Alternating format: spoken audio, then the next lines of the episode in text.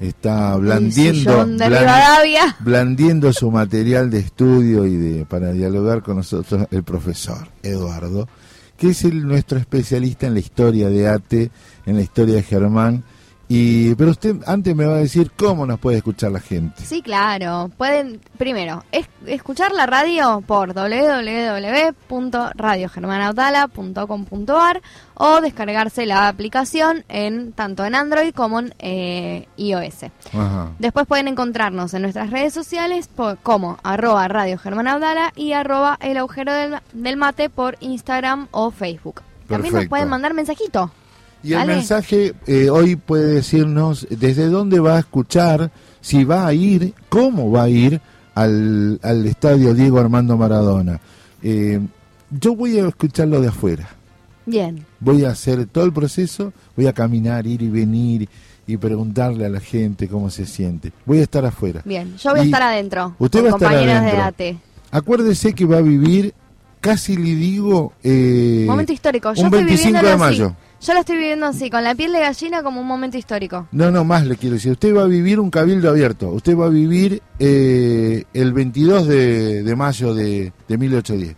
Un cabildo abierto en un estadio donde, donde la gente se va a juntar para ver qué pasa, qué Ujú. está pasando.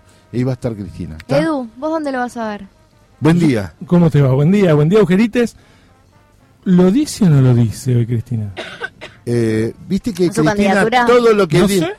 Viste Yo que Cristina lo todo dice lo que no. diga la ley le resulta totalmente indiferente, como dice el compañero de página 12, este, ¿cómo es? No es Colman, bueno, ahora me contá.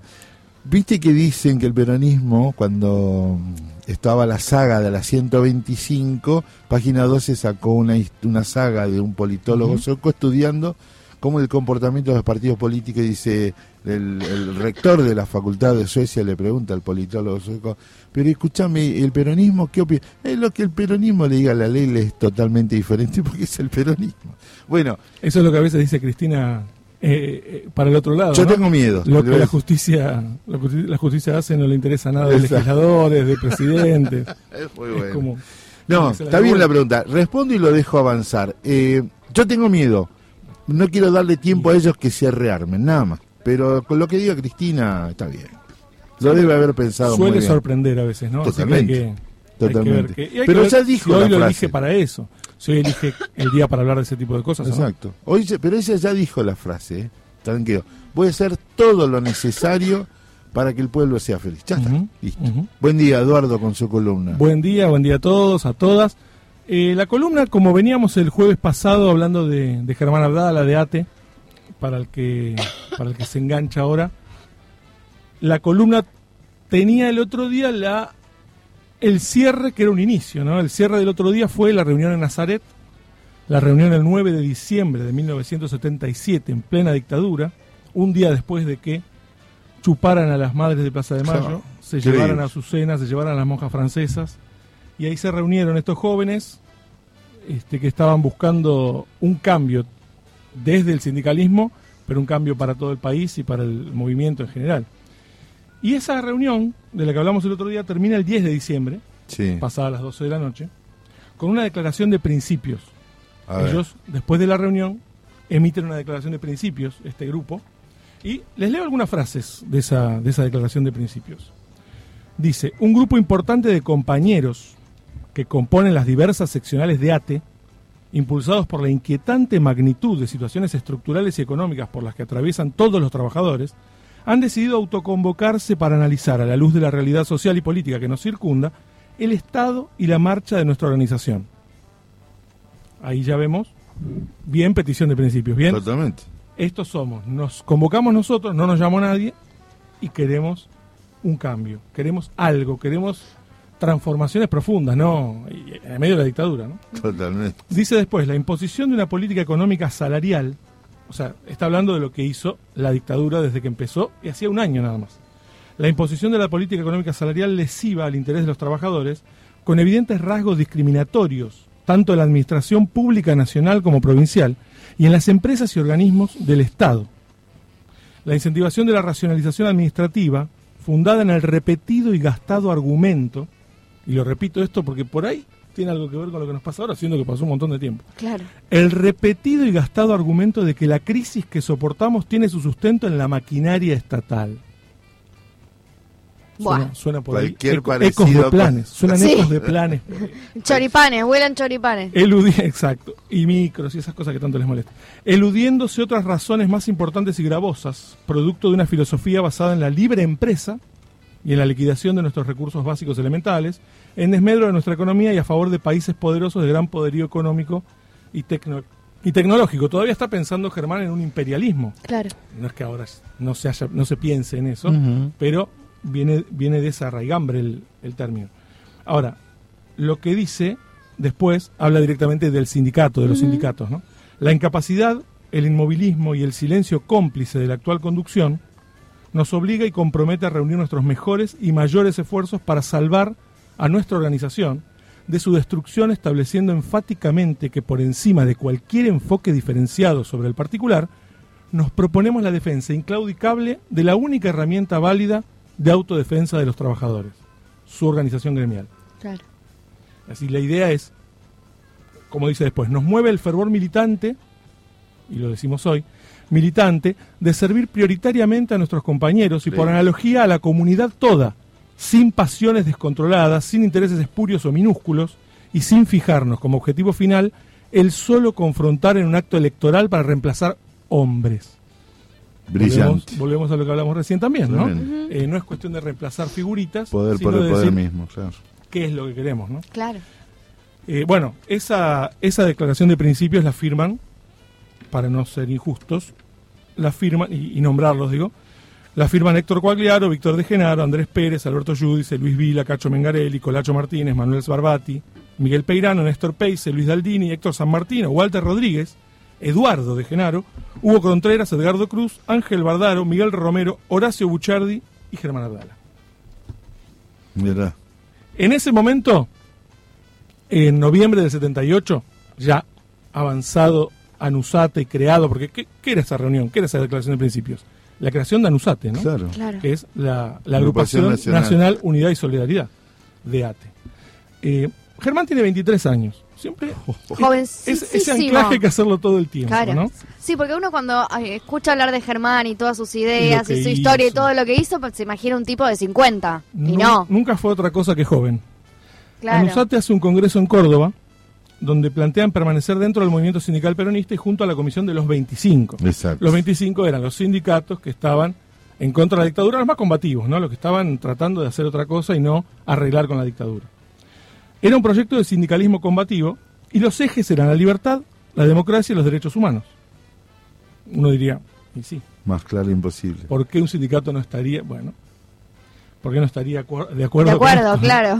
Ahora, ¿qué buscaban? Salir de las estructuras burocráticas, que ya hablamos la otra semana, a veces por miedo, a veces por arreglos, a veces por corrupción, pero había muchas estructuras sindicales este, rodeando a la dictadura.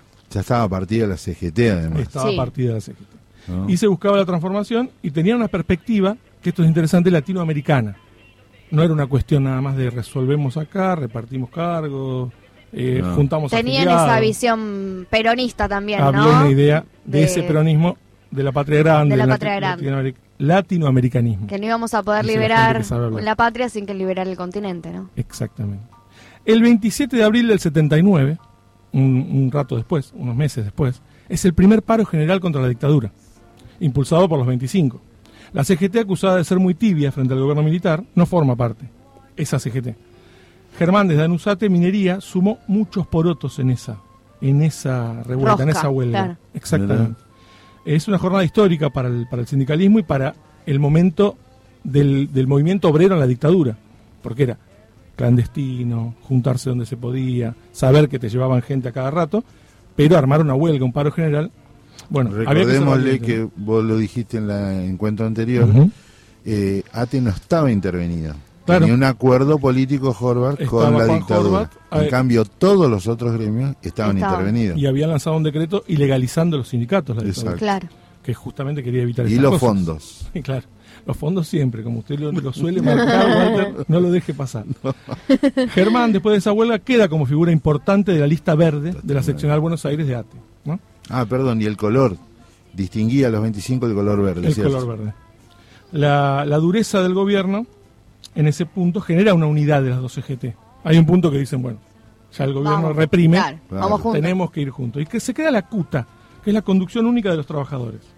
Salen nuevas disposiciones de la dictadura que debilitan esa CUTA hasta que termina no teniendo nada de fuerza.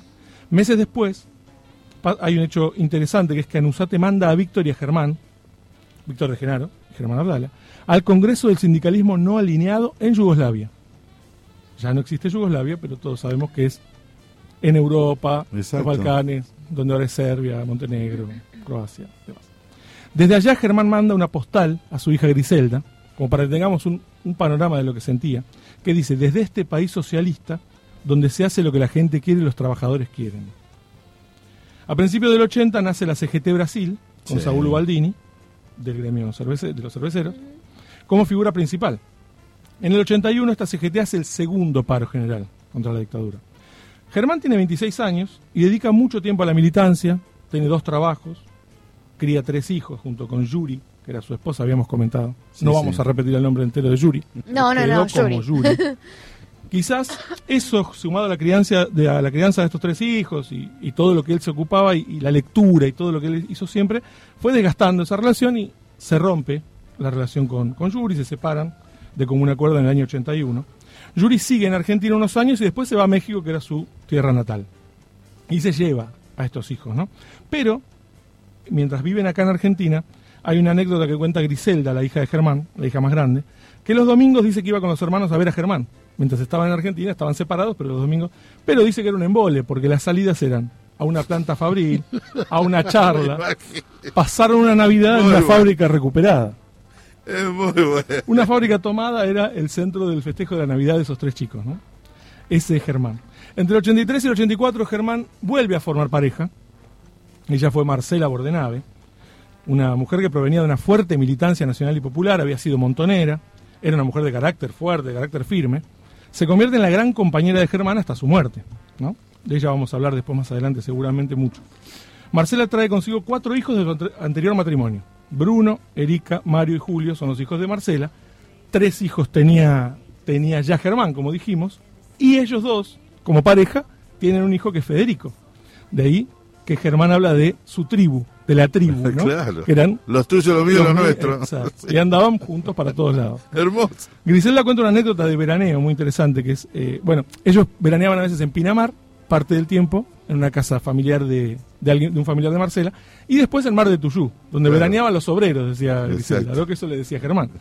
Y la, la anécdota era que siempre que llegaban a Mar del Tuyú, Germán hacía el mismo chiste, dice Griselda, llegaban a una casa, chalet, con pileta enorme, paraba el auto, todos se ilusionaban Con el mar. y decían, y decían, esta no es y arrancaba de vuelta y llegaban a una choza miserable dice Griselda, donde tenían que entrar aparte tapados porque la, la alquilaban diciendo que eran cuatro o cinco personas y eran ocho chicos y ellos dos Claro. entonces o era- a lo sumo eran siete pero La- al otro- de día eran invitados. la cuestión era que los tapaba con unas mantas Germán para entrar y después lo que cuenta Griselda es muy divertido porque dice aparecían pibes de todos lados y los dueños de casa decían aparte aparecían tres pibes morochos muy de tez muy oscura otros otros cuatro que parecían alemanes rubios con ojos claros decían ¿dónde salieron ¿Dónde estos están pibes?". estos guachos? Claro. Bueno, ahí este, eso era, esa era la tribu de, de Germán. Y él los presentaba y les decía, todos mis hijos. Él no hacía diferencias, era su, su grupo familiar.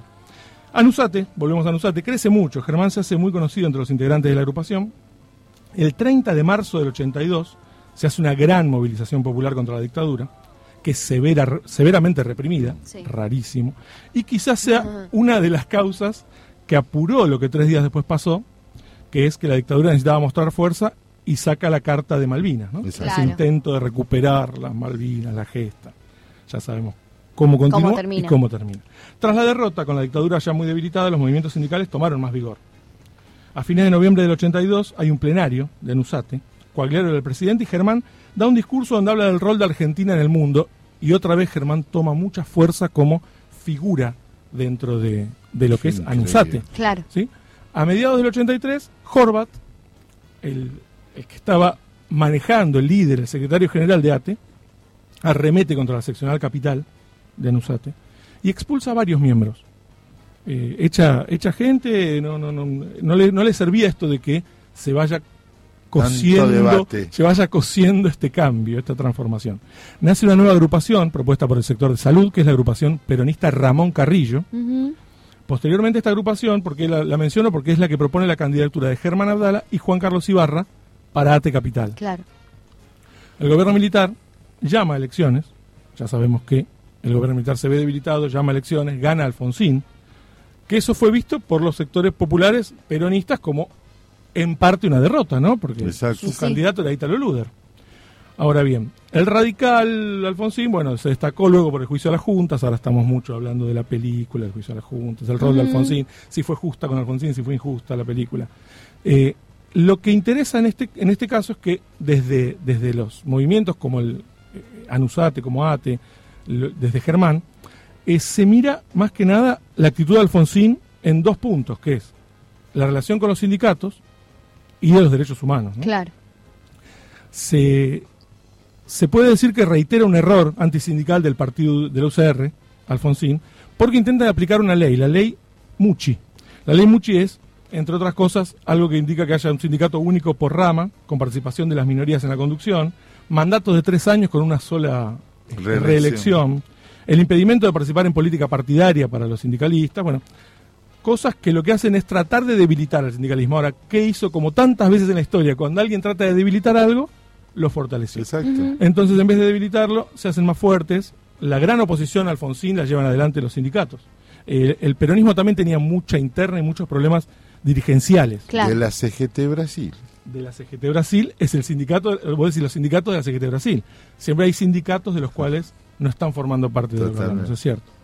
En ese contexto, en agosto del 84, aparece o se, se, forma, se arma el primer Congreso Nacional de Delegados y el octavo plenario de la Agrupación Nacional Solidaridad en ATE. Germán Abdala es elegido como candidato para la seccional capital. Ahora, uno puede decir, ¿y cómo puede tomar el poder una, una agrupación como la de Germán? ¿no? ¿Por qué Horvat va a llamar a elecciones? Porque esa es una pregunta que uno se hace y dice, che, cuando, estos tipos cuando agarran el poder. Bueno, Horvat quizá llama elecciones por un tema de soberbia también. Totalmente. Él dice, yo desde la, yo sé que de la burocracia voy a aplastar la fuerza de estos pibes. Son cuatro pibes locos. Se hacen los militantes, pintan paredes, pero yo me lo voy a comer crudo. Se hacen los combativos, pero la estructura la tengo yo. La estructura es mía. Como pasa tantas veces cuando alguien cree que no, no te van a sacar el poder. Claro, exactamente. Así como ibas a decir, exactamente. Ahora, la campaña, la campaña que hace Anusate para ganar, la campaña que hacen es muy comprometida, muy seria, muy profesional. Hay un punto muy interesante que en la campaña de ATA al principio participa Pepe Albistur, el secretario de medios de luego de, Néstor. Kirchner, y un tipo que siempre fue un profesional de esto de llevar eh, contenidos y, e ideas a una forma que lo puedan este, tomar fácilmente los, los destinatarios. ¿no? Se destina mucho tiempo, no hay tantos recursos, pero se empiezan a buscar, aparecen algunos sindicatos compañeros que... Los 25. Este, que les dan algunos, algunos farmacia. farmacia, exactamente. Y el 31 de octubre del 84 hay un paro general para pedir aumento de salario y sueldo mínimo. ¿Por qué lo marco este paro? Porque ahí, cuando se pide el aumento salarial, sueldo mínimo, ya los diarios al otro día, y el rol de los medios siempre va a ser importante. Obvio. Por eso hay que hacer medios Como también, este. también sindicales. Eh, desde ahí ya se habla de Anusate, una gran columna de Anusate, los vestidos de verde, la gente que trajo. Entonces ya hay un, un, fervor y una, y una fuerza que va cobrando adentro. Y el 6 de noviembre del 84, luego de dejar todo en la campaña, Germán y sus compañeros, la lista verde se impone por 23.548 votos a 15.855. Y ahí Horvat dijo, del azul y blanca de Horvat. Y ahí Horvat dijo, tuvo que entender que no era como él pensaba. ¿Y qué pasa ahí? Eh, Abdala, bueno, tiene 29 años, volvemos a la edad, porque es secretario general de la seccional capital, con 29 años, después de hacer una campaña muy dura. Y lo que él se agranda, él dice, en un momento dice, eh, muchachos, ganamos 100 a 1, porque ese voto fue el del fiscal, el fiscal de ellos. este, y, y la idea es que, aunque eso fuera una, una agrandada, una canchería de Germán, de cada cinco votos en Capital, cuatro fueron para la lista verde. Claro. O sea que fue un triunfo, acá fue un triunfo arrollador. Y que en ese momento cierra un ciclo de lucha, porque había que llegar a posicionarse. Ahora, no cierra nada. Empieza otro en el cual la gestión del sindicato tiene el objetivo de demostrar que ahora hay que gestionar, ahora hay que ver qué es lo que se puede hacer con esto. Y ahí este, queda claro que solamente el auténtico pueblo puede conducir las organizaciones gremiales. Eh, la idea es cómo el pueblo puede ser representado de una manera que un sindicato pueda darle lo que necesita sin que uno crea que el sindicato o el sindicalista o sus dirigentes están este, tratando de sacar una ventaja. piensen que qué pensarían muchos de la, de la política en sí en esa época. ¿no? Era todo muy efervescente, la política es algo de, de unos locos con barba, la política es de subversivos, la política no, no sirve, porque si tuvimos que llamar a los militares tantas veces, la política es que no sirve. Pero esta idea de, de quizá también de, demostrar la militancia, ahí Pablo Micheli contaba que eh, en el libro de Norberto Galazo, Pablo Micheli decía que que le parecía increíble como un tipo que era el candidato principal de la lista de capital estaba militando junto a todos, pintando, eh, llevando los panfletos, yendo de acá para allá, recorrieron el país, porque no era una cuestión de, de ganar por ganar, porque había que ganarle a la burocracia sindical, ¿no? cosa que tantas veces es tan difícil. Entonces, ¿cómo lograr la gestión? Era el objetivo, y eso es lo que vamos a hablar de acá en adelante, de qué se hizo desde Anusate, desde ATE, para que Germán hoy tuviera el nombre que tiene, porque ya sabemos lo que pasa si le damos más poder al poder.